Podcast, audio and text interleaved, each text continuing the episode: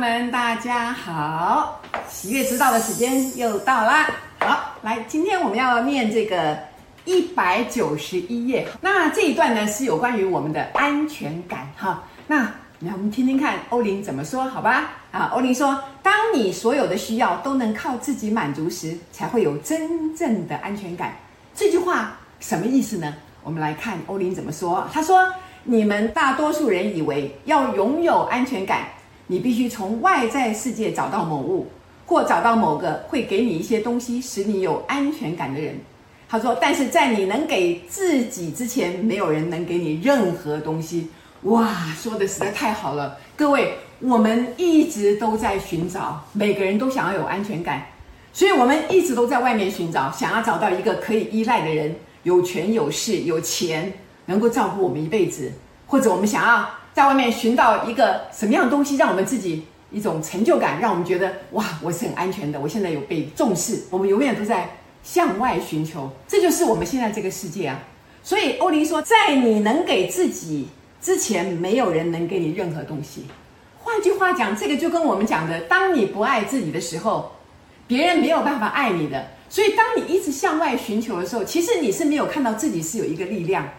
所有的事情是这个在外面才看得到的，这个外境是由心随着你的心而转的。所以呢，当你发现你一直在外面寻找的时候，啊，在外面到处找，很忙，就发现自己内在是怎么样？是空虚的，因为你害怕，你需要借着一个外面的东西来满足自己，但是你忘了，真正的力量在你的内在。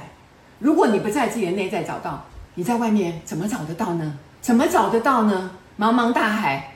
去求这个，去求那个，每天非常努力，结果内心还是十分的恐惧。因为恐惧在哪里？恐惧在你的心里面呢、你走到哪里，恐惧就带到哪里啊。你走到哪里，恐惧就带到哪里啊。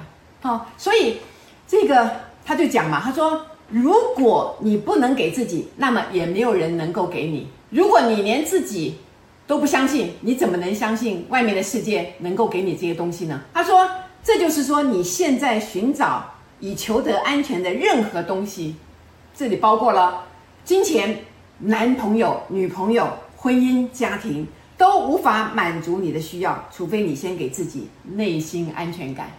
所以很多人来找我做个案啊，什么之类的，我就看呢，当他自己很讨厌自己，他非常不喜欢自己时候，他却希望在外面有一个人来爱他，来给他安全感，他永远都看不到，或者他找到了，结果立刻就发现这个对象。骗了他，或者他们不适合。各位了解吗？你内在的平静感将可以为你带来所有的平静。欧林在讲这件事情，他一讲再讲。他说，为了要觉得安全，人们以为他们需要的是一些东西。我们一直以为说啊，只要有了这个赏识、别人认可我们、赞美、爱情、名誉、财富，有了这些东西，那我们就安全了，我们就被人家看得起了，我们再也不会有事情了。是真的吗？哦，是真的吗？所以他说，往往人们以非常明确的方式要求别人的爱。哦，他说，譬如一一个礼拜你要打多少次电话给我啊？你要拥抱我多少次啊？那你要说多少次爱我呀？用这种方式来求得一个安全感嘛？那如果没有的话，我就觉得，嗯，奇怪，他没说，嗯，他的态度很奇怪，就是永远都没有一个信心，认为说，嗯，我是美好的，我很爱我自己，那他一定也是爱我的。那如果现在他可能看起来好像。有点好，好像忽略我的样子，其实是因为他正在忙他的事情嘛，你就会有个信心嘛，你就不会去立刻去找对方的麻烦，说哦，呃，有失落感啊，他好像只管他自己啊，就不理睬我啦。那你们之间的爱情是什么呢？所以，当我们的这个安全感是依赖着别人的行为来确保我们内在的安全感受，这是非常非常不牢靠的哦。要知道对方是谁呢？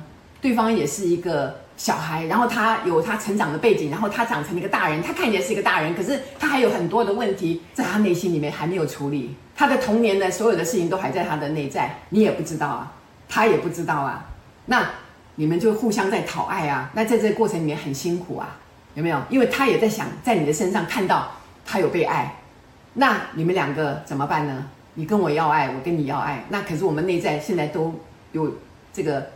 很多事情在烦恼我们的时候，我们没有办法给出爱的时候，那怎么办？那这份感情要报销了吗？爱情就这么不可靠吗？爱情不可靠，其中一个很大的原因是因为你不爱自己，你非常的不爱自己。来，所以他说，这个许多人依赖别人来给你这些，因而落得经常失望。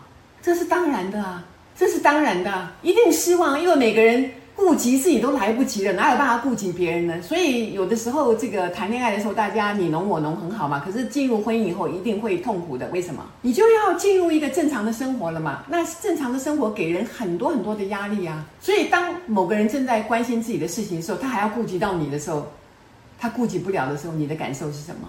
你很需要安慰，但是你不知道他更需要安慰。所以他说，你要知道你自己就能够满足你对安全感的需要。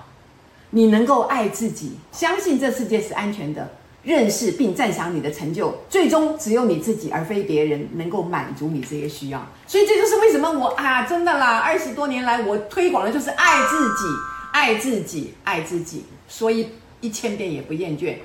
我常常会发生不爱自己的事情，可是这么多年下来，我借着上课，我借着做个案，我自己的修炼，我慢慢的发现，我真的比较能够爱我自己了。这条路真的非常漫长，可是真的做得到。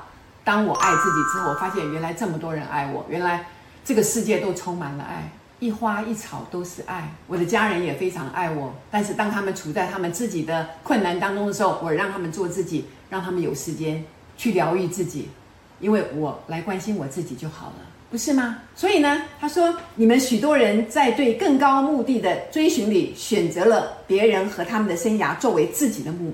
目的什么意思？很多人自己的事情不管，跑去管人家的事情嘛啊，以别人的生活为重为重点啊、哦。他在讲我嘛哈，这就是过去的我嘛哈。他说，你想缠入他们的生活，将他们拉进你，要他们听你的每个字，迎合你最微妙的奇想，并且就像他们说的，令你神魂颠倒哦，想要变得和别人的生活亲密交缠哦，对他们的未来比对自己的还更要投入。